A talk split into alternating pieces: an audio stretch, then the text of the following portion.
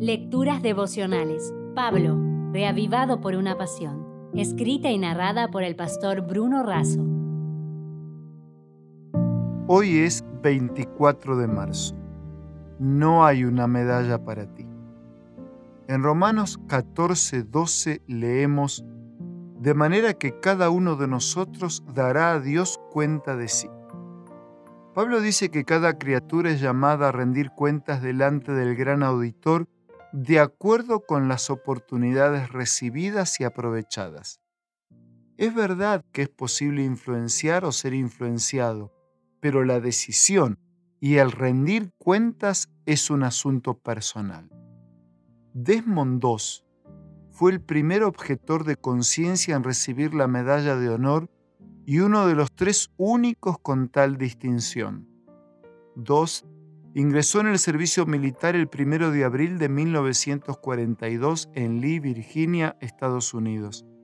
Se negó a matar a un soldado enemigo o a llevar armas debido a su fe adventista, aunque estaba dispuesto a servir de otra manera. Esto le valió la burla de sus pares y el castigo de sus superiores. Dos sirvió con su pelotón en 1944 en Guam y en las Filipinas.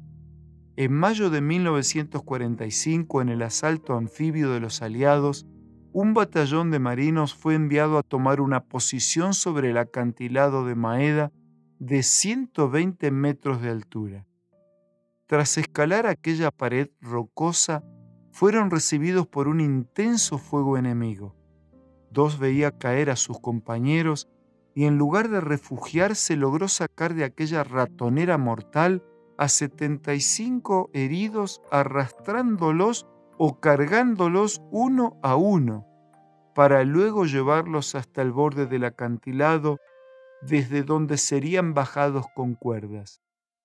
Durante varios días, continuó atendiendo a los heridos, menospreciando el peligro que lo rodeaba hasta que fue alcanzado en las piernas por la detonación de una granada. Cuando estaba a punto de ser evacuado en una camilla, Dos vio a otro soldado herido y le cedió su lugar. Entonces recibió un disparo en un brazo. Sin poder pararse y sin que nadie pudiese ayudarlo, tomó un fusil para entablillar su brazo y arrastrarse hasta el hospital de campaña. Incluso para sus burladores, Dos se convirtió en símbolo de coraje y determinación. En 1946 contrajo tuberculosis, perdió un pulmón y cinco costillas.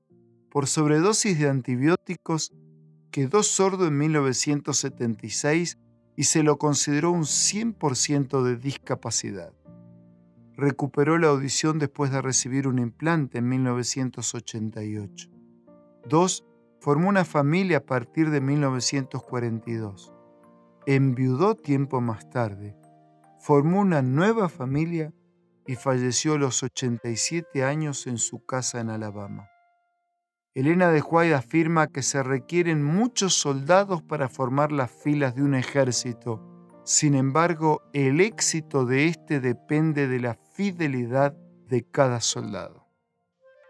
Ni el ambiente hostil y adverso, ni sus limitaciones físicas fueron impedimento para que dos viviera su fe con valor y fidelidad, porque cada uno da y dará cuenta personal delante del Señor. No hay una medalla de honor para ti, pero sí la corona de la vida eterna.